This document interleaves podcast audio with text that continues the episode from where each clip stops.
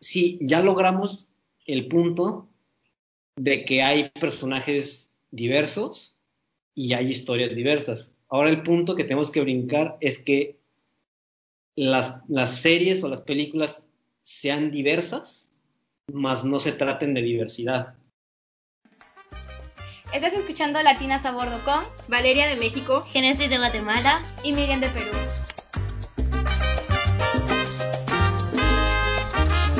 Hola. Hola. Bienvenidos, bienvenidas, bienvenidas a todos de vuelta a Latinas a Bordo. Qué bueno que están de nuevo un miércoles más y pues el día de hoy les tenemos una sorpresa y es que tenemos de nuevo un invitado. Ya habíamos tenido varios capítulos nada más nosotras y pues el día de hoy el tema que queremos hablar es un tema que se nos hace muy interesante. Creo que lo hemos tocado ligeramente en otros, en otros episodios, eh, pero pues ya queremos entrar a fondo y es acerca de la industria del cine y un poquito acerca de cómo pues lo que vemos en el cine tal vez afecta a la sociedad. Entonces esto me refiero como en temas un poquito de racismo, de sexismo, de la forma en la que ellos pues lo muestran cómo nosotros pues nos la creemos y lo, y lo internalizamos de alguna forma. Pero pues como nosotras no somos unas expertas en ese tema, ella yo estoy muy feliz de decirles que tengo a mi hermano aquí de invitado, él se llama Alan, eh, está estudiando cine y pues el cine es una de sus pasiones más grandes, entonces pues lo trajimos aquí a que nos platique un poquito acerca de, de eso. Hola. Hola, muchas gracias por, por invitarme, gran fan de su podcast y muy feliz de estar aquí con ustedes. Sí, pues antes de empezar en el tema, yo creo que pues platícanos un poquito acerca de tú, el cine, ¿siempre te ha gustado? ¿Te interesa? Pues yo desde que, desde que tengo memoria siempre me ha gustado ir al cine, ver las ver películas, o sea, siempre ha sido una parte muy importante de, mi vida, o sea, siempre, o sea, es eso, estar viendo películas, estar viendo series, estar viendo todo, siempre me ha gustado mucho, nunca lo había pensado como carrera tal vez, hasta hace unos años, pero sí fue algo que siempre, siempre me ha dado la atención, esta parte de, de cómo se, o sea, de preguntarme cómo se hacen las películas, qué, qué secretos hay atrás, qué está este gran misterio de, de, las historias, estos mundos nuevos, esta, toda esta cosa fantástica que se puede presentar a través de, de una pantalla, algo tan que puede parecer tan sencillo, pero algo tan complejo al mismo tiempo. O sea, siempre me ha gustado, siempre me ha, me ha encantado y ya, pues, años después, ese, ese hobby, ese gusto que, que había se volvió algo más y ahorita pues ya es, este, ya es, pues, más, ya es más que eso, ya es, una carrera, ya esperemos que pronto ya una profesión ya, ya completa, ya que sí me pueda dedicar a 100% a hacer eso, que es el, el, sueño, y pues lograr este, contar esas, esas grandes historias que me fascinaban y lograr este, hacer sentir a la gente de la misma forma que a mí me hacían sentir las películas cuando era, cuando era niño. Aparte que, o sea, el área de cine que más me gusta, la, o sea, la cosa, pues yo, o sea, es el guion y la dirección. O sea, sí es escribir y luego ya contar, o sea, contar mis historias. O sea, yo, o sea, yo escribirlas, pensar y luego ya dirigirlas, darles ya esa voz, esa, o sea, ya pasarlas de, de meras ideas ya a pantalla y hacer, o sea, lograr contar contar historias y emocionar a la gente y transmitir siempre algo bueno. No. Entonces, ya que sea famoso, recordemos que estuvo en Latinas a Bordo primero. Bienvenido, Alan. y como primer pregunta, como para empezar a abrir un poco este tema, un poco controversial tal vez, eh, queríamos preguntarte si tú crees que la industria del cine es ya sea racista o sexista, o si te querés como enfocar en una para tu respuesta, igual y de qué maneras se ha ido presenciando esto a lo largo de la historia, o tal vez cómo ha ido cambiando. Pues es, sí es un tema complejo, o sea, la respuesta corta lamentablemente es que sí, o sea, que sí es una industria ser, tal vez no la industria completa, pero sí está llena de, racismo y sexismo. Este, y lo, lo, más triste es que desde, o sea, normalmente es de lo de más arriba, de las personas que deciden qué tipo de películas se van a hacer, en este caso sí, por ejemplo, muy, agarrando un estilo muy hollywoodense, los productores, en su gran mayoría, más de un 90% son hombres blancos, Entonces, y ellos son los que deciden en Hollywood qué, qué película se hace y qué no. Entonces sí está muy influenciado por sus ideas, qué historias pues, se hacen. Este, y en otros países, o sea, por ejemplo aquí en México, que, que las historias salen de, de los directores, a los directores son los que ellos empujan sus propias historias con apoyo de gobierno. También la, la realidad es que también sí son su mayoría hombres, hombres blancos y son historias muy, muy parecidas. Sí, o sea, las, yo creo que lo que ya hemos hablado en otro capítulo, por ejemplo, en México nosotros decimos que casi todas las historias es la misma historia de la familia clase media alta, por ejemplo, en el caso de México es en la capital del país y pues no sé, o sea, no sé cómo como que vemos esta misma historia que se va repitiendo una y otra vez. No sé si les pasa lo mismo en sus países. Sí, o sea, yo creo que igual todos los lugares tienen como historias increíbles que contar, pero al menos en Guatemala, creo que igual en México se da un poco más de atención, pero por ejemplo en Guatemala, cine, la carrera de cine es como, o sea, ¿para qué vas a estudiar? Como te vas a morir, literal, como nadie le pone atención. Entonces son muy pocas personas las que lo estudian, igual gente como con mucho poder eh, económico que puede decir, ok, me vale, voy a estudiar eso porque me gusta. Y entonces como son las mismas personas las que tienen acceso al cine, a la creación de películas y todo son las mismas historias las que se cuentan cuando hay como una gran diversidad de cosas que se podrían contar, pero no hay representación de estas historias o de las personas que en realidad sí lo están viviendo. Sí, como lo comentabas, creo que también en Perú pasa usualmente lo mismo. La gente que tiene mucho dinero usualmente estudia cine, porque, bueno, creo que si vienes de clase baja o clase media, el cine como carrera no sería una opción porque no creo que haya, ¿cómo se dice? No haya posibilidad de que siquiera pueda hacer películas y es por lo mismo que todas las películas están basadas en esta de problemas de gente rica literal, como ay, como esta escritora su novio le sacó la vuelta y pues está yendo por una fase como o sea, historias que para nunca en la vida nadie de clase medio, clase baja va a pasar, porque nadie tiene tiempo de como rehacer su vida luego que tu novio te sacó la vuelta. O sea, cosas bien, o sea, chistosas creo que, pero llega un punto en el que cuando ves las mismas películas ya no da risa, solo es como, ¿para quién están haciendo esas películas? Y creo que otra cosa, bueno, que es una cosa muy importante y también te quiero preguntar, es que la gente consume las historias, ¿no? También por eso por eso se siguen haciendo. O sea, nosotros como consumidores, como personas que vemos, pues te gusta ver esas películas tal vez porque es como el sueño o es lo que quieres vivir o la vida que quieres vivir y por esa razón como que seguimos viendo la misma historia una y otra vez, pero no sé qué piensas acerca de eso. Sí, claro, pues es que, o sea, sí, en, el cine pues es, es industria y es negocio, entonces también se hacen las historias que, que generan este dinero. Entonces, aquí en México, o sea, principalmente se, se hace mucho comedia romántica porque es lo que más consume la gente.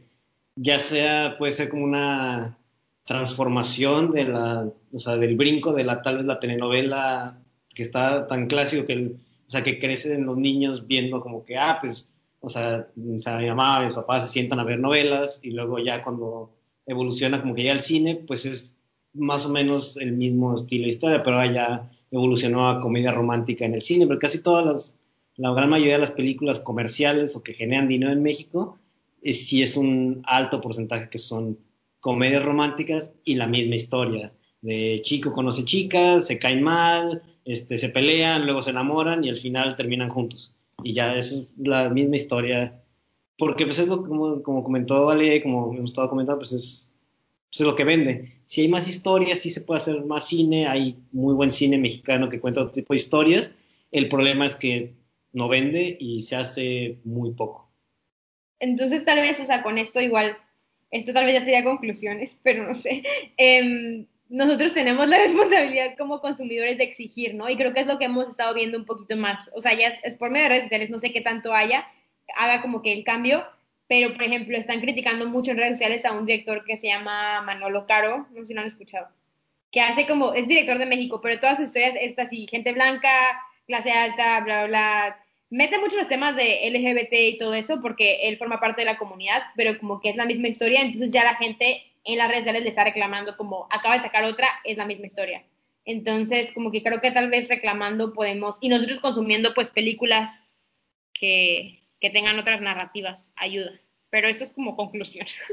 Sí, es que todo esto, pues al final también ya se volvió un círculo, un círculo vicioso. O sea, en este caso, o sea, las personas que, o sea, los cineastas se van a hacer comedia romántica porque dicen, ah, pues es donde puedo tener éxito.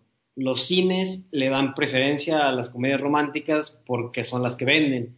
Por ejemplo, si de salas, pues sí, una película, por, por mencionar la primera que se me viene a la mente, o sea, No Manches Frida, en un cine de 10 salas, pues sí le dan 4 y una película, o sea, cuatro salas por complejo en unas, que, unas 30 salas en cada ciudad. Una película de, de cine de arte nada más pasa en las salas de arte. Por ejemplo, en el caso de aquí de México, Cinépolis, hay a lo mucho una sala de arte por ciudad. Aquí en Tijuana hay una sala de arte nada más de Cinépolis y pasa a veces tres, cuatro películas en esa misma sala. Entonces hay veces que encuentras la película que quieres ver buena, mexicana, en un día, un miércoles a las 12 del día o al jueves a las 10 de la noche. Entonces como que, ay, pues sí la quiero ver, pero pues mejor no voy. Y luego pues también la gente, en la última parte, pues la audiencia, pues normalmente no va a verlas. Entonces ya es un, un círculo que está muy complicado de romper, porque ya son muchas partes que ya están atoradas en ese círculo que está difícil de salir y romper. Ajá, o sea, como esto del, del círculo, es que, por ejemplo, yo también, yo amo las comidas románticas y me encantan las de México, la verdad. Ayer estaba viendo Cállese quien pueda. Ay, me encanta No, yo siento que el problema es porque son como las, las que dominan el, el área y son las si no son las únicas que se ven, son las que más atención eh, traen, ¿no? Y entonces es cuando se crea esta idea como, por ejemplo, yo creo, bueno, he, escuchado en la universidad, si la gente como que creía que en México, por ejemplo, todos eran como en, en las novelas, así como blancos, de clase alta y así, cuando no es la realidad. Y por ejemplo, ajá, yo no soy mexicana ni nada, pero más o menos sé y sí me entero, digamos, que no es eso lo que se ve en México pero el montón de esas películas como que envían la idea diferente y creo que también iba el problema, ¿no? Como, mm, como internacionalmente, ¿qué es lo que le estás diciendo al, al mundo? Sí, claro, porque la otra contraparte de, la, de las comedias románticas, que sí es, es un género que predomina aquí en México y pues, está bien, también es una cosa que sí vende, pues entre más películas mexicanas se hagan, pues es mejor. Si son puras comedias románticas, pues, pues está bien, o sea, si si de esa forma se puede hacer mucho cine mexicano, pues es, es algo bueno. en 2019 se rompió el récord de mayor número de producciones mexicanas en un año. Pero la contraparte de las comedias románticas, que también es el otro género mexicano, por ponerlo una forma, pues son las, o sea, las narcopelículas o las narcoseries. ¿Qué es eso? Es, o haces cosas de narcos o haces comedias románticas en México. Entonces, pues sí, es que estás vendiendo, como dices, que estás vendiendo al mundo que todos son blancos, todos son blancos ricos, este, que todo les sale bien, o, o si no son blancos ricos, pues son narcos. Morenos, narcos. O sea, todos los morenos, son, todos los blancos son ricos y todos los morenos son narcos. Esa es la idea que estamos aventando a través del cine al mundo en México. Pues sí, qué triste. Mal. Muy. Pero pues sí, o sea, ahorita ya conectándolo baja con el tema del racismo, entonces pues con esto estamos diciendo básicamente que igual, si solo están las narrativas de las personas blancas, entonces la gente en México que de verdad, o sea, la gente blanca en México yo creo que es minoría, no tengo la estadística, pero la gente, blanca que ponen en las series no es la, no es la mayoría. No, no sé tampoco, la, la verdad sería cosa de, de buscar el, el, dato, pero sí, sí me suena lógico que la, que la gran mayoría de las personas en México no son blancos. Y no se ven como las personas que se ven en las películas. Entonces, no, pues. definitivamente no, no, O sea, de verdad no. Entonces, eh, una cosa es como dijimos, la, la, idea que damos al exterior, pero otra es la gente en el interior, o sea, en México, que ve esas películas como se siente mal, eh, pues con esas historias, o pues no se siente capaz porque no se ve como la bonita, entre comillas, que se quedó con el guapo, entre comillas también las motos. Eh, y ya pues conectándolo un poquito, eh, no sé, yo leí la noticia, pero igual nos podías contar un poquito más de los Óscares, que son pues, los premios más conocidos de, de películas y así. Han hecho muchos esfuerzos en integrar esto de diversidad y promoverlo de alguna forma. Entonces, según vi, sacaron algunos criterios nuevos que tenían que cumplir con ciertos requisitos de diversidad con el propósito de pues, romper con esas narrativas y contar otras historias. Pero vi que hubo mucho backlash, no sé cómo se dice, como... Sí, como crítica, controversia, sí, como crítica más bien. Hubo mucha crítica a estos em, nuevos requisitos, entonces no sé si nos puedas contar un poquito de qué fueron. Sí, es algo que se anunció hace poco, tiene relativamente, hace poco que se, que se dio. Este, son varios requisitos, o sea, la verdad no tengo ahorita a la mano todos, pero los principales, o sea, la idea que, la idea que sacaron es, ahora sí que, o sea, directamente es forzar la representación, porque sí, como que se dieron cuenta que no se estaba logrando o no estaban pudiendo llegar a los estándares que ellos mismos querían lograr. Porque todo esto siento que no es algo nuevo, siento que se está tiempo trabajándose. No recuerdo exactamente qué año fue, pero no tiene, no tiene mucho tiempo. Eh, fue una edición de los Oscars, ha sido 2016. La verdad no, no, recuerdo muy bien la fecha, pero que fue el año de, del hashtag de Oscars So White que porque en las categorías principales, o sea, tanto de mejor actriz, mejor actriz, tanto las dos, reparto y principal y actor, no hubo ninguna persona de color nominada en todo, de todas las películas del año que hubo, la academia no reconoció a ningún actor de una minoría que tuvo una actuación lo suficientemente buena para ser reconocida como reparto o como principal. Entonces de ahí se hizo toda una controversia, criticaron mucho los Óscares y de ahí han ido tratando de, integrar un poco más la, diversidad. Ha habido más películas con temática de minorías que han ganado mejor película. Muchos dicen que nomás por cubrir una cuota, no porque realmente sean las mejores del año, pero eso ya es así que bastante relativo porque pues, es el, el rollo del, de que el arte es subjetivo, entonces votar por qué película es la mejor del año, pues es siempre, siempre es difícil y ahora más con esta parte de la diversidad, pues lo complica un poco más. Entonces, para no divagar mucho, los principales estándares que pusieron para poder una película ser considerada como candidata a una nominación a mejor película, ya ni siquiera ganar, sino para poder ser considerada en la terna de nominados, es que la historia o sea, el tema principal de la historia tiene que estar centrado en un grupo que no está siendo representado o que no es representado uh, underrepresented, que puede ser este, mujeres, este, razas, grupos étnicos o LGBT o personas con discapacidad. O sea, la temática tiene que estar centrada en alguno de, estas, de estos grupos. A fuerzas. O sea, es uno de los tres. Ah, ok. El segundo es que uno de los actores principales o actrices tiene que ser de uno de estos grupos. O tiene que pertenecer a, uno de estos grupos. Y la otra es que el 30% de los actores que no son los principales, sino los actores ya ni siquiera secundarios, sino el cast el 30% del cast y del crew, o sea, todas las personas que están detrás de cámaras trabajando, tienen que ser también de estos grupos. Porque una cosa que se ha comentado mucho es, sí, ha aumentado la representación en pantalla. Ya ves en series, en películas, más personas de la comunidad LGBT, más personas de, más personas de color, más personas este, de otras razas, más personas discapacitadas, como estos todos los grupos. Pero el problema es que detrás de cámaras donde la gente no los ve, la gran mayoría sigue siendo hombres blancos. O sea, en un set de filmación, sobre todo en Estados Unidos, sí es así, el, arriba del 90% son hombres blancos. Entonces, sí, lo que están diciendo es, ¿qué tan diverso puedes decir que es tu película o tu serie si todas las personas que la están haciendo son de un solo sector? Entonces, ¿dónde está la, o sea, dónde está realmente, dónde se refleja la diversidad? Si nomás estás metiendo personajes por llenar una cuota o si realmente le están dando voz a las personas que quieren contar las historias sobre estos grupos. Pero entonces, o sea, para entender bien, son los tres que dijiste, que es el de que la historia tiene que estar alrededor de, de ese tema. de o sea, ese el tema, tema. el tema central de la película tiene que ser sobre Ajá. esos temas, sobre esos grupos. el- los protagonistas y la tercera es la del Ajá, el 30% Del del, cast del del cast y del crew tiene que ser de este.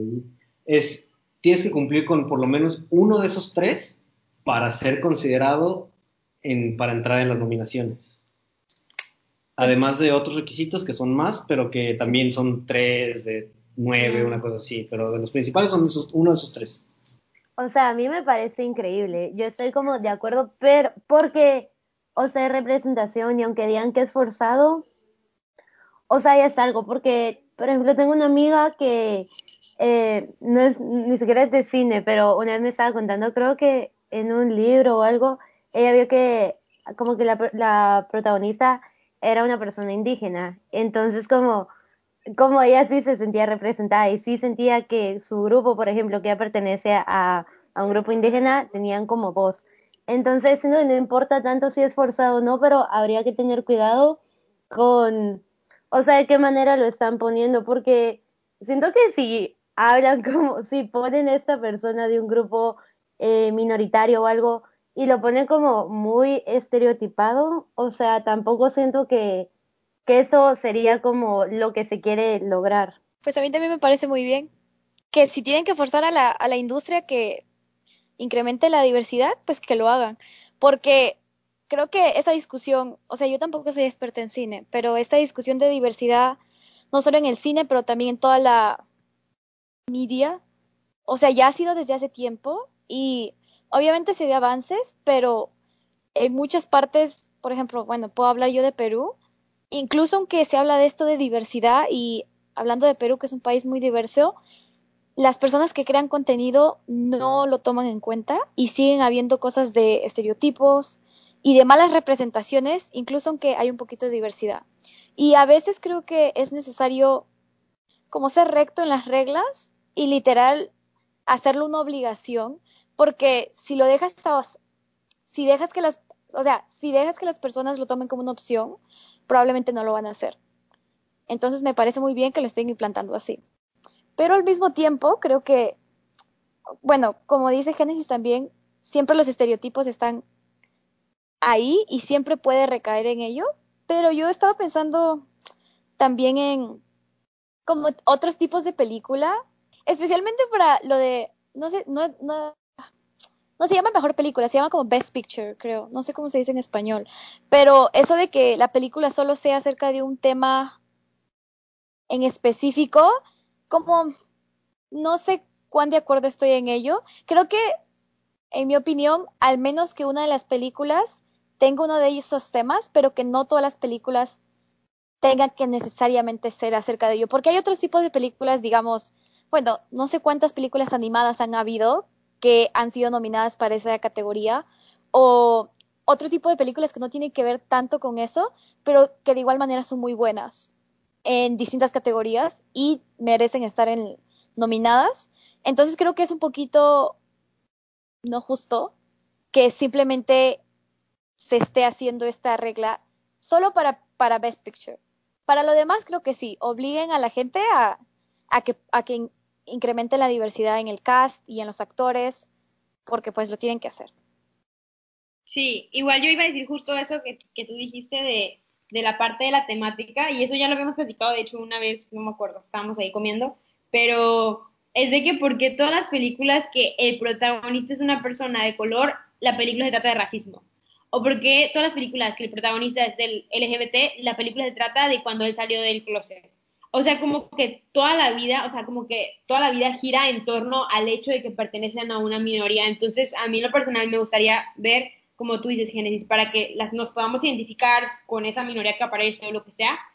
Una persona una persona nativa americana, por ejemplo, viviendo su vida estando siendo el principal de una comedia romántica donde literalmente la raza no ni aparezca ni nada, bueno, o sea, depende de la película obviamente, pero una persona, una historia de amor de una pareja homosexual donde ni siquiera tengan que mostrar cuando salieron de closet y, el, y todo ese problema de estoy confundido, será o no será, sino simplemente, yo no me acuerdo una vez que leí un libro eh, que me regaló mi mamá, así nada más me lo compró, ¿de acuerdo? Y se llamaba Todo me lleva a ti, y, la portada estaba muy bonita, entonces yo la empecé a leer y la película era, era, la película, el libro era como de una pareja de lesbianas, pero o sea, yo no me di cuenta como hasta segundo capítulo porque empieza tan natural, o sea, como que dice, ay, me marcó, no sé qué, bla, bla, y los nombres y todo, y hasta después de un tiempo me di cuenta y dije, qué padre, o sea, qué padre que lo introducen, lo presentan de una manera tan natural, entonces, sí, con eso los temas sí está padre, pero pues que ajá, que no son todos.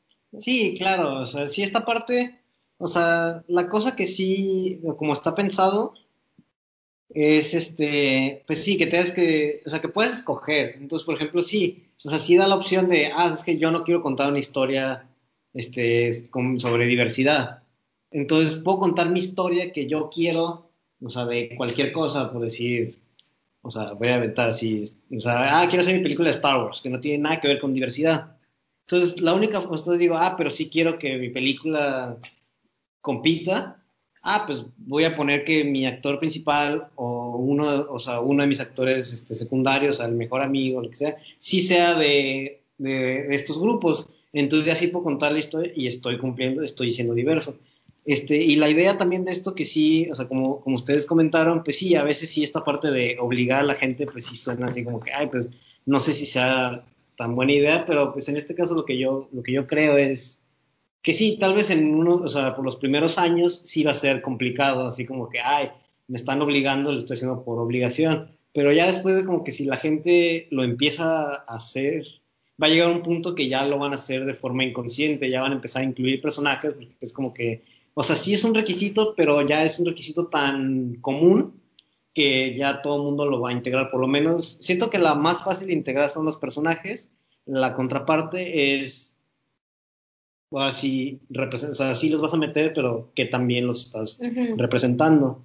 Y una cosa que estaba escuchando, porque cuando fue este año lo, todo el rollo de, de Comic Con en, casa, tuve la oportunidad de, ver muchos paneles, porque ahora sí estaba en internet y dije, ah, pues voy a sentar a ver. Vi uno sobre la, la, la diversidad, o esta parte de la representación de los grupos LGBT en cine y en series entonces eran puros actores y actrices de la, de comunidad, este, contando sus experiencias y cómo fue. Y uno de ellos, no recuerdo quién, no, quiero decir el nombre para no equivocarme, dijo una frase que me dejó, que me, gustó mucho y me impactó mucho, que decía, sí, ya logramos el punto de que hay personajes diversos y hay historias diversas. Ahora el punto que tenemos que brincar es que las series o las películas sean diversas, mas no se traten de diversidad, que es, el, que es lo que está diciendo Valeria, que podemos contar historias diversas sin que el tema sea la diversidad. Entonces eso me, gustó mucho. Ese es el, el, lo que se quiere lograr con esto, que llegue un punto que el cine sea 100% diverso, pero que la gente pueda contar las, que siga contando las historias que quiere, pero que ya sea algo inconsciente, así como que, ah, mi, mi equipo, o sea, yo como director, ah, mi equipo de trabajo, pues sí, voy a contratar personas este, diversas, este, de todos, o sea, voy a contratar a quien, o sea, a personas de todas las, de todas las razas, de todas las, o sea, todos los grupos, sin importar nada, porque pues es lo, lo normal, o sea, ah, esta, o sea, esta, esta chava, esta amiga es buena en lo que hace, ah, la voy a contratar. Ah, este cuate, ah, sí, pues puede ser que sea de, es de color, pero es muy bueno, lo voy a contratar. O sea, voy a empezar a diversificar los sets y eso va a ayudar a las historias, porque aunque sea un rol que digas como que, ay, pues él no, no es cabeza de departamento, el hecho de que tener, o sea, ¿qué es lo que estaban contando también en el, en el panel este? Que decían, por ejemplo, que faltaba en el set, porque una, era una, eso sí me acuerdo que era una, una mujer que está diciendo como que la primera vez que me encontré en un set alguien que estaba trabajando era la asistente de, de maquillaje, ni siquiera la maquillista, que era, que era gay como yo, me sentí súper contenta, súper a gusto, porque, o sea, esta persona que me estaba maquillando, o sea, yo me siento, o sea, es, es como yo, entonces me siento más cómodo porque veo que todas las personas, o sea, que las personas están trabajando aquí, o sea, ya no me siento como que soy la única persona que está que está en o sea, que es como yo en este, en este grupo, que fue lo que empezó a pasar, empezaron a entrar los personajes diversos en las series, en las películas, entonces llegaban los actores que eran de esos, que representaban esos grupos, pero era así, por decir, era un actor de color rodeado de 100 personas, de 100, o sea, o más, estoy llegando a un grado más, una mujer de color, por ponerlo mejor, llegar a un set y estar rodeada de 100 hombres blancos y vas a trabajar todo el día, todo el mes con ellos, entonces pues sí, sí entiendo cómo puede ser difícil a, la contraparte que si llega esta misma persona y voltea y hay personas de todos los grupos y dice como, ah, pues es, me siento más a gusto y puedo trabajar, y también decía en el panel, hasta puedo trabajar mejor si encuentro personas con las que me puedo conectar más fácil, porque son, pues son como yo y las personas como yo en este set son normales, como debería, como debería ser todo el tiempo. Sí, me, me gustó mucho esto, esto de que hay que normalizarlo, porque, o sea, es que me parece increíble cómo nos creemos lo que vemos en la tele, en las películas, en la serie, lo que sea, cuando es algo tan irreal. O sea, por ejemplo, me estaba acordando cómo nosotras siempre nos emocionamos cuando en las películas, por ejemplo, sale un latino. Cuando en Estados Unidos como es re fácil encontrarte un latino. O sea, no es algo así de una vez. Y en las películas te lo muestran como algo de una vez y por eso nosotros siempre nos emocionamos. O cuando alguien habla español decimos, ah, sí sé que es latino.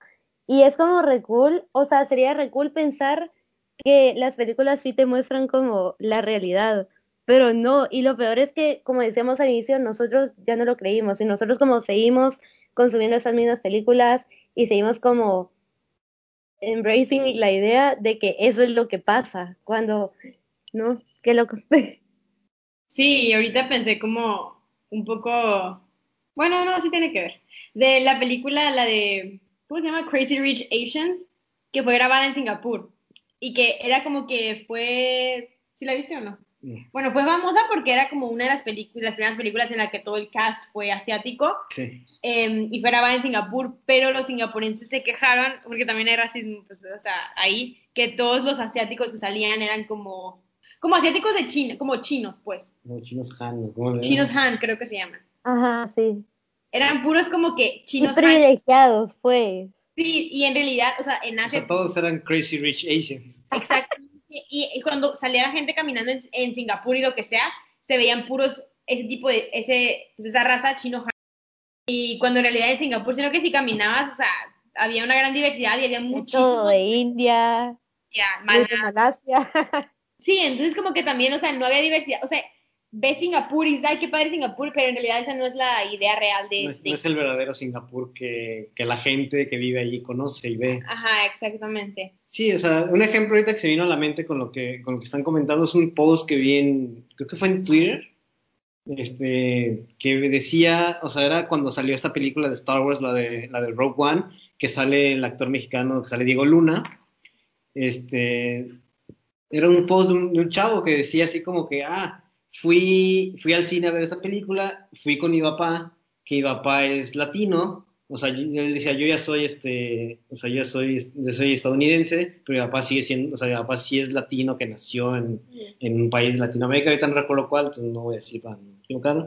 Entonces dijo, lo llevé a ver esta película y cuando salió Diego Luna por primera vez y habló, porque Diego Luna en esta película habla con su acento mexicano súper marcado, o sea, ni lo disimuló, dijo mi papá lloró cuando escuchó a Diego Luna, porque dijo, es la primera vez que veo una película este, estadounidense de alto presupuesto como Star Wars, que sale alguien que habla igual, que habla el, el inglés igual que yo. Que en, en, una película que no tiene nada que ver con, con, los latinos o algo, o sea, que en Star Wars ver a Diego Luna hablar con su acento mexicano, para él se le hizo muy, muy chido, porque era así como que, así hablo, así hablo yo, o sea, el papá dijo, así hablo yo, y él habla igual que yo, en una, o sea, él habla como yo en una película grande. Entonces, como dicen, se sintió representado. Sí, sí, sí, pues ese es un poco lo de la, pues lo de la representación, pero ahorita también que estábamos hablando un poquito más de lo que pasa detrás de cámaras, o sea, no tanto como la historia, pero creo que una parte importante que tiene que ver con no tanto las razas y el racismo, sino más como el género y el sexismo, es el problema que ya ha venido pasando mucho tiempo, que es de que los protagonistas hombre y mujer le pagan mucho más al hombre que a la mujer cuando salen la misma cantidad de tiempo. Entonces, no sé si hay, se están haciendo esfuerzos en querer mejorar eso o no, o no tanto, o no tanto. O sea, ¿has escuchado algo de eso? Porque sí es una realidad, ¿no? Pues sí, sí es una realidad, o sea, pasa, pasa muy seguido. Eso, o sea, tanto, o sea, no, porque ya es una cosa ya más, por ponerlo con un adjetivo, ya es como que drama detrás de cámaras de Estados Unidos, o sea, ya son chismes muy locales, o sea, como que nada más la gente de Hollywood sabe, o son cosas que se resuelven este, detrás, o sea, por abajo de la mesa sin que nadie, o sea, son cosas que a los productores no les, no les gusta que salgan a la luz, entonces muchas cosas no salen, entonces sí es algo que no, no conozco mucho, pero sí sé que sí pasa, es un ejemplo así muy breve que pasó con, hay también películas super taquilleras, por ejemplo, con una, no me acuerdo cuál, pero una de Avengers, creo que de las últimas, este, los actores se pusieron, o sea, los actores se pusieron en huelga porque todo empezó porque Scarlett Johansson, que es la, o sea, es de las, de las originales del grupo, este, con los seis principales, ella es la única mujer, este, se está quejando que está cobrando, o sea, que le estaban pagando muchísimo menos, ni la, o sea, ni la décima parte del que menos estaba cobrando de todos los otros, porque si hay,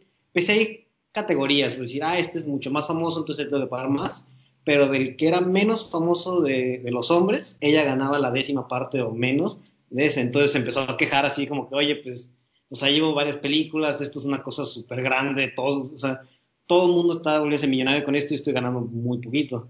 Y nadie le hizo caso. Entonces lo que, o sea, entonces los otros actores, amigos de ella, o sea, dijeron como que, oye, pues sí, tienes razón. Entonces así literal se tuvieron que ir a huelga todos los actores que dijeron, si no le subes el sueldo a ella, renunciamos todos fue cuando el estudio dijo, bueno, está bien, no, no los quiero perder a ustedes, pues sí lo va a pagar más. Y ya le subieron el sueldo ya, pero fue una cosa de que los productores no quisieron hasta que hubo presión externa, así como que los demás dijeron, oye, pues sí, tienes razón, hazlo, pues ya sintieron la presión tan fuerte que dijeron, bueno, está bien. Pero bajo circunstancias normales sí es y también, complicado. Y también tal vez el público, ¿no? Recibieron presión, sí se supo. Sí, sí, que sí fue algo muy sonado, y, pero lo son, o sea, es que también el rollo, este, esta cosa, a lo que recuerdo, salió a la luz ya que se había, resol, ya que se había resuelto. Mm. Entonces fue un drama interno y ya hasta que se resolvió y todo terminó bien, ah, pues ahí va la nota. Ah, pasó esto, pero todo chido. Mm. Entonces, porque sí, la prensa en Hollywood pues, sí está controlada por los estudios. O sea, los estudios en, Estados Unidos, todo en Hollywood, pues es es una cosa, o sea, literal es una mafia, o sea, son súper poderosos, lo que el productor diga se hace, y no solo en su estudio, sino medios de comunicación, personas que trabajan fuera, o sea, sí, a lo poco que conozco, el nivel de poder que tienen los productores de Hollywood sí es una cosa que ni nos podemos imaginar, sí son, o sea, por lo menos en Los Ángeles sí son las personas más poderosas de ahí, lo que ellos dicen, y que fue todo el rollo y el problema que de ahí salió lo del, lo del Me Too, porque era eso, o sea, los productores eran, o sea, tenían tanto poder que obligaban a todo el mundo, y en este caso a las mujeres, a hacer lo que quisieran, porque si ellos decían, o sea, si uno decía, no vas a volver a trabajar en Hollywood, no volvían a trabajar, o sea, todos los demás productores, una llamada de ellos y, ¿sabes qué? Esta chava no tiene carrera aquí, nadie se atrevía, ya sea por respeto, por amistad o por miedo al productor que dijo que no. Y no, y lo que hacían, era uno y todos los demás decían, ah, pues ya dices que no, pues no.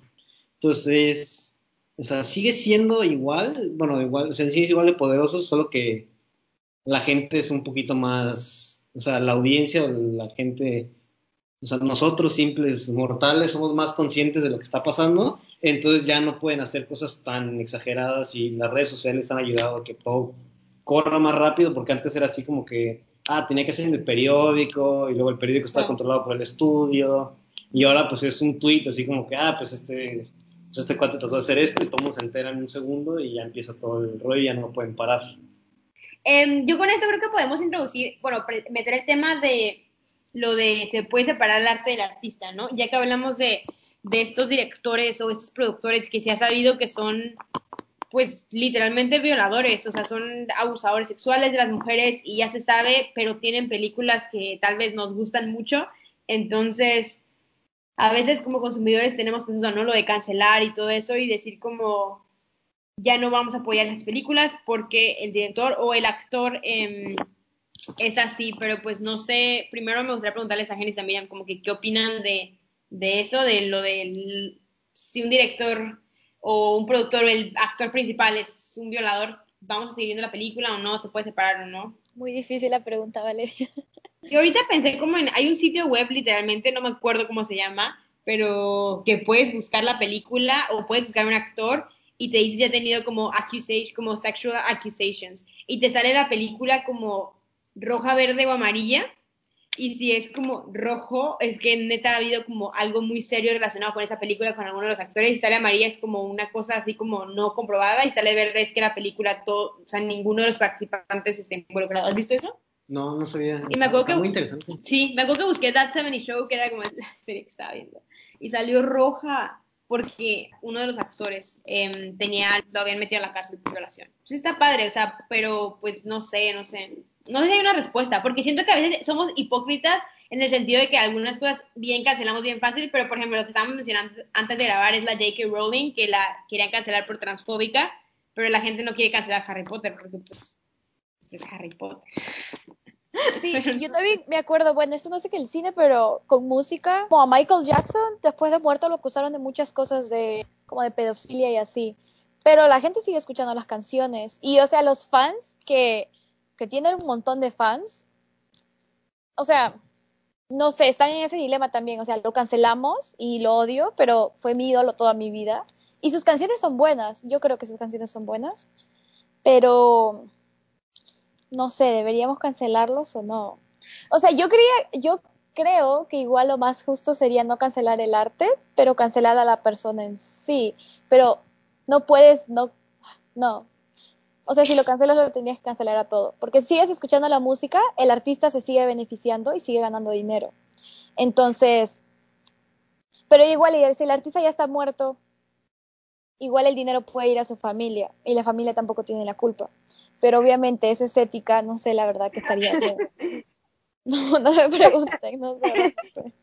Yo tampoco tengo la respuesta. Yo creo que yo soy bien, como tú decías, Valeria, yo soy bien hipócrita y, o sea, con eso, porque con unas cosas sí digo, hay que cancelar, ya no hay, escuchar, ya no hay que escuchar su música ni nada, pero a veces, por ejemplo, un problema que yo tengo a veces es que mm, a mí me gusta mucho una serie y la he visto un montón de veces, pero, o sea, mientras más la veo como más problemas encuentro, como más chistes machistas, más como que están poniendo estereotipos, bueno, la serie How I Met Your Mother, y ponen como muchos estereotipos y así, y entonces como que me encuentro en problema, y no es tanto como separar la serie del artista, sino separar la serie de, pues de mis gustos personales, entonces no sé, no sé ahí tampoco como que dónde estaría la línea, o sea, si la serie está haciendo, no es como el tema principal, pero sí a veces es muy machista.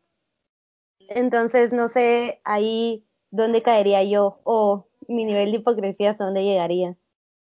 Pues, entrada de How I Met es mis- es una de mis series favoritas, pero sí, hashtag cancelen a Ted Mosby. pero- No entendí el chiste, Pero hashtag. bueno, chiste aparte, no, es una pregunta súper difícil. Yo creo que es, o sea, dentro del ámbito artístico en general, yo creo que es una de las preguntas más difíciles que, o más complicadas de contestar. Este, igual que la otra pregunta, voy a dar mi respuesta corta y luego voy a larga. Eh, respuesta corta, no se puede separar. Yo siento que no se puede separar el arte del artista, porque el arte es el artista, o el artista es su arte. Entonces, no puedes ser artista, o sea, no puedes tener una obra artística y no estar tú representado en ella. O sea, tú cada vez que haces una obra de arte, independientemente de qué arte, o sea, literalmente una, una parte de tu alma se queda en ese proyecto. Entonces, y, esa, y ese proyecto es un reflejo de lo que tú eres, algo de ti. O sea, siempre que la gente que te conoce ve una obra tuya, aún sin saber que es tuya, puede reconocer como que, ah, yo sé que la hizo, o elementos como que, ah, pues yo puedo encontrar por qué, por qué es de él. O sea, cada, cada artista, aparte que tiene su estilo y todo, sí tiene, O sea, una parte de él se queda en la obra. Entonces, aunque no se trate de eso, si un artista es machista o sexista o homofóbico transfóbico, cosas de esas van a aparecer en la obra. Inconsciente o tal vez detalles muy mínimos o cosas, tal vez, o tal vez no aparezca, por lo menos a simple vista. Pero hay este, hay elementos de eso porque tanto lo bueno como lo malo se va a reflejar en, la obra. Tal vez no al principio, tal vez después, o tal vez de una forma muy sutil que nunca nadie se dé cuenta. Por ejemplo, tiene, o sea, del ejemplo que estaban dando, tiene mucho que no, que no leo Harry Potter. Entonces no sé si lo, lea, si ahorita que lo vuelvo que lo vuelvo a leer se puedan encontrar elementos transfóbicos en la obra, puede ser, o quién sabe. Pero es una cosa complicada separar el arte del artista cuando es famoso.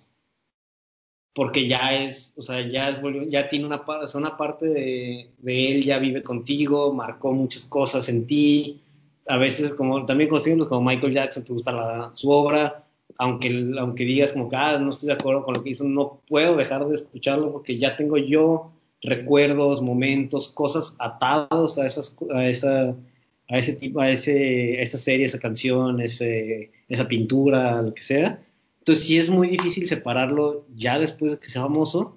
Entonces, pues una práctica que se podría, bueno, una práctica, pero una cosa que sí es, o sea, sí es separada, o sea, sí, sí, sí se comprueba que el artista es, este, o sea, tiene algo de esto, pues sí, ¿sabes qué? Pues no, vamos a quitar, o sea, no quitar, pero vamos a, o sea, ¿sabes qué? No, no, no quiero consumir tu arte si estás teniendo esas posturas fuera, porque tu arte eres tú y es lo que se refleja en tu obra.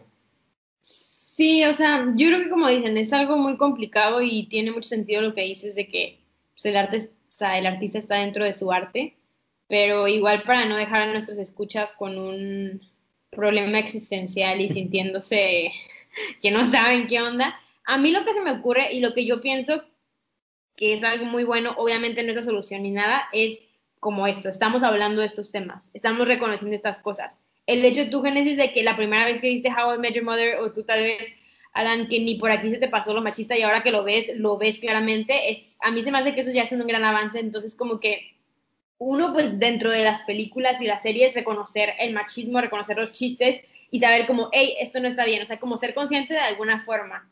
Y pues si es en cuanto al, al al artista y no tanto como al contenido, yo creo que también pues reconocer, reconocer quién es el artista y todas sus cosas. Entonces, no idolatrar a esta persona y decir, wow, es el dios del mundo, universo, sino, pues, o sea, no sé, como verlo como quién es. Pero no sé si tengan algún otro consejo para que acerca de esos temas. Pues sí, yo lo que, lo que podría decir es para no este, cancelar todas sus películas, series, canciones favoritas. Este, pues sí, puede ser como que hacer un, o sea, como que probablemente lo vamos a mencionar un poquito más adelante, pero de las cosas que vienen para atrás, ya no se pueden eliminar, o sea, ya son cosas que ya están marcadas, ya están presentes. Entonces, por más que digas como que, ah, pues no, van a existir y hay cosas que han trascendido a la historia y son piezas ya que son parte de la historia de la humanidad o muy importantes que no sé, por más que quieras borrarlas, van a estar porque tienen importancia, es como dijo, vale, a verlas con esos ojos, a reconocer y decir, ah, esta historia se hizo en una época en la que esto no era tan, o sea, no era tan mal, malamente era lo normal. Entonces sí sé reconocer cuando algo está mal, pero sí puedo seguir viendo. Pero yo siento que ahorita el punto en el que estamos que ya es algo tan, tan o sea, ya es algo más consciente, ya es algo que ya la gente ya está más consciente de todas estas cosas.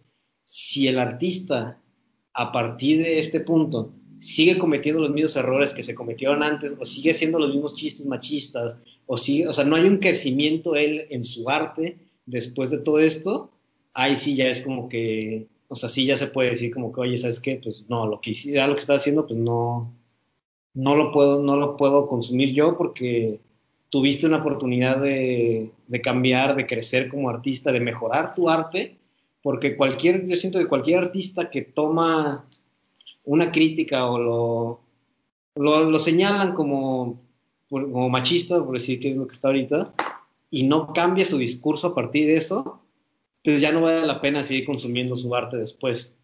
Pero si logra dar el giro y dejar de contar esos chistes y crecer con su arte, es un artista que ahora vale mucho más la pena seguir viendo porque es, ah, hacía algo que, que no era correcto o no está bien, lo aceptó, modificó su arte y ahora lo hizo, pues es un mejor artista porque aparte que ya no es problemático, significa que su arte va a mejorar todavía más con el tiempo, o sea, cosas que él pueda hacer, lo va a mejorar y va a ser mucho mejor artista con otros temas, con otras cosas más adelante.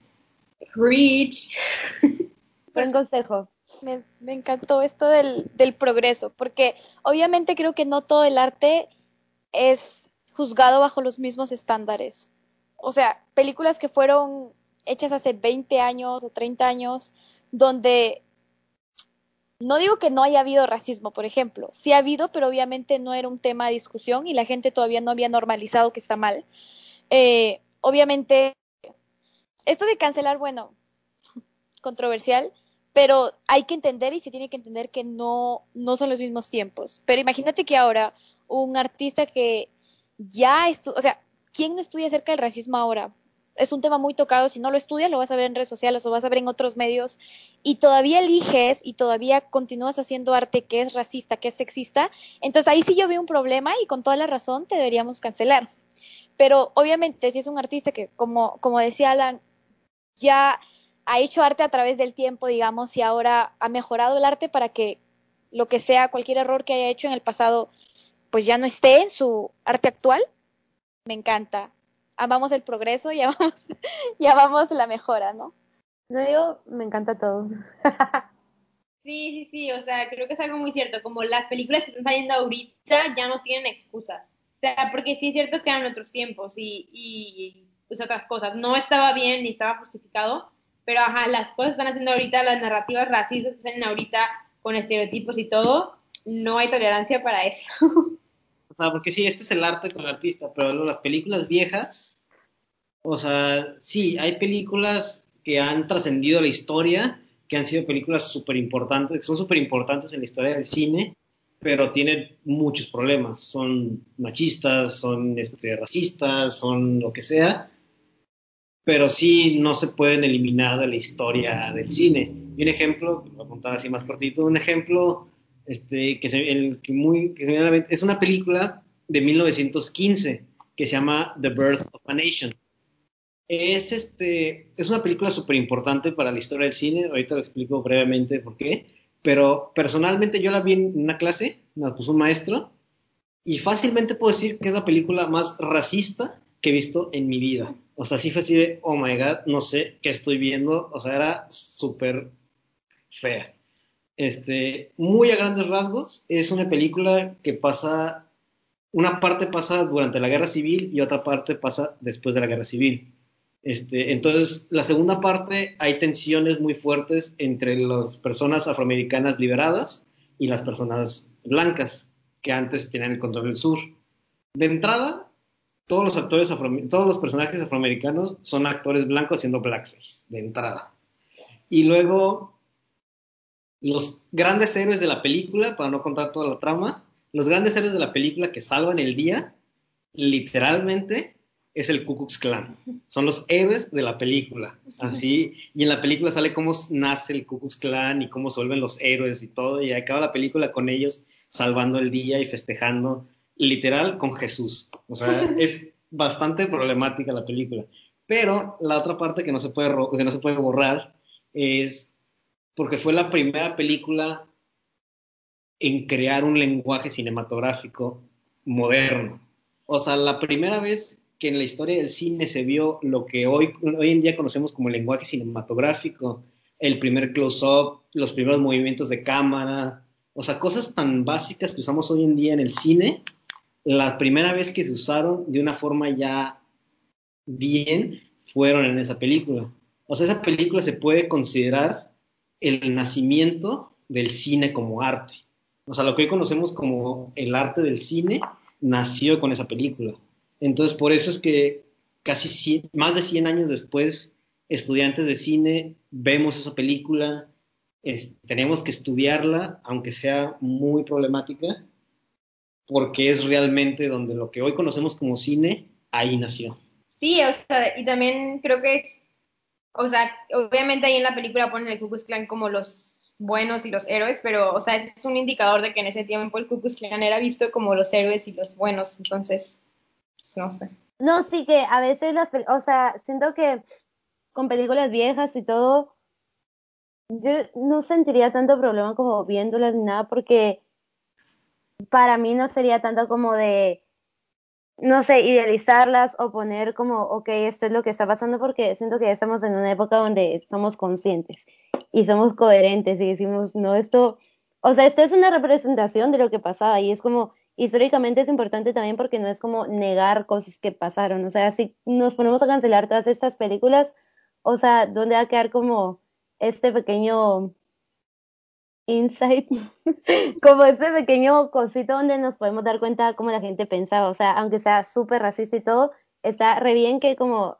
estemos conscientes de decir, ok, eso está mal, pero al mismo tiempo es como en perspectiva ver, ok, así era lo mal que se veía antes todo. Sí, pues ya vamos a ir cerrando, o sea, bueno, ya vamos a cerrar más bien. se me hizo súper interesante el, el, capítulo y creo que son conversaciones muy, muy necesarias. Obviamente no es como otros capítulos que grabamos y decimos, ah, pues esto, esto y esto, y tenemos muy claras las cosas. Estos son temas que están cambiando día a día y están evolucionando y se están haciendo mejoras y a veces no y así. Entonces, creo que lo más importante es hablar de esos temas y verlo. Entonces, yo creo que si alguna persona que está escuchando nuestro capítulo ahorita acaba de pensar algo que nunca había pensado, ya, bueno, yo ahorita lo pensé, pero si alguna otra persona lo hace, es como, ya es una ganancia para nosotras, pero abrir estas conversaciones. Es una de las grandes maravillas del, del arte y del cine, y es una cosa que, que a mí desde, desde que ya vi al cine con otros ojos, ya como una carrera, este, yo que desde las primeras veces que me preguntaban así como que, ¿por qué quieres hacer cine? O sea, si es eso, es esa parte súper poderosa de yo a través de mi experiencia, de mi arte, de lo que estoy haciendo, puedo dejar a alguien pensando o cambiar la, mentalidad de una persona o hacerla pensar cosas que nunca había pensado, para mí ya con eso ya me siento realizado. O sea, uno de mis sueños que tengo es que algún día, aparte de ganar premios todo, pues uno de los sueños, una fantasía que tengo, es que un día llegue una persona y me diga así como que, ah, este, tu película cambió mi vida o algo así. O sea, tal vez no con esas palabras, pero esa idea, o sea, yo siento que si me, si me llega a pasar eso, yo que voy a llorar, porque sí, sería así como que, o sea, que, que me pasa eso significa, significa que lo que estoy haciendo es bueno y está logrando el objetivo que yo quiero lograr con el, con el cine, que es, pues, dar o sea, que la gente se quede con, con algo, que tenga una, una, respuesta emocional y se quede, que se quede pensando, no solo que no solo consuma, sino que, que acabando la película sí tenga, o sea, se quede con algo después. Sí, muy bonito. Recuérdense de Alan Obregón, que estuvo primero en Latino Sabor. Su primera aparición pública en un podcast. Exactamente. Primera entrevista. Exactamente. Y pues bueno, agradecerte muchísimo por tu tiempo, por, que, por las ganas de querer estar aquí, por aceptar nuestra invitación, por venir a platicar con nosotras. Ya cuando vengan mis amigas acá a visitar a México, saldremos todos juntos. Pero pues muchísimas gracias por estar aquí. No, muchas gracias por la, la invitación, sí estaba muy emocionado, sí, como les comento, sí soy, soy fan de, su podcast y sí lo escucho seguido. Y sí, desde que, sal, desde que salió la idea de que, ah, pues un día, sé que lo mencionó Valeria, así como que, ah, un día, ah, pues te gustaría ser invitado un día, pues yo inmediatamente dije, ¿sabes que Sí, o sea, sí, sí quiero salir en tu podcast. Este, ya luego dijimos, ah, pues hay que ver qué tema, todo, pero sí, o sea, desde que me dijo, dije, sí, claro que quiero salir en el podcast, yo quiero ser invitado. Con las latinas a bordo. Me encanta. Gracias, Alan, otra vez.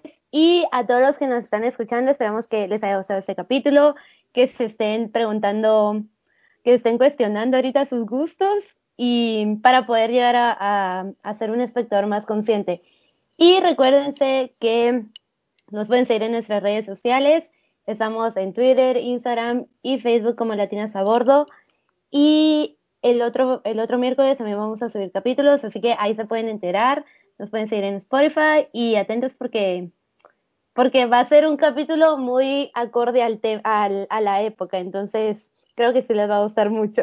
Uh, uh, spooky, spooky alert. no se olviden de checar nuestros otros capítulos en los que hemos hablado de temas acerca feminismo, latinidad y también un poquito de nuestras experiencias en WC que igual muchas personas también pertenecen o quieren postular y creo que son más educativos. Sí, nos vemos la próxima semana. Nos vemos la próxima. Bye. Bye.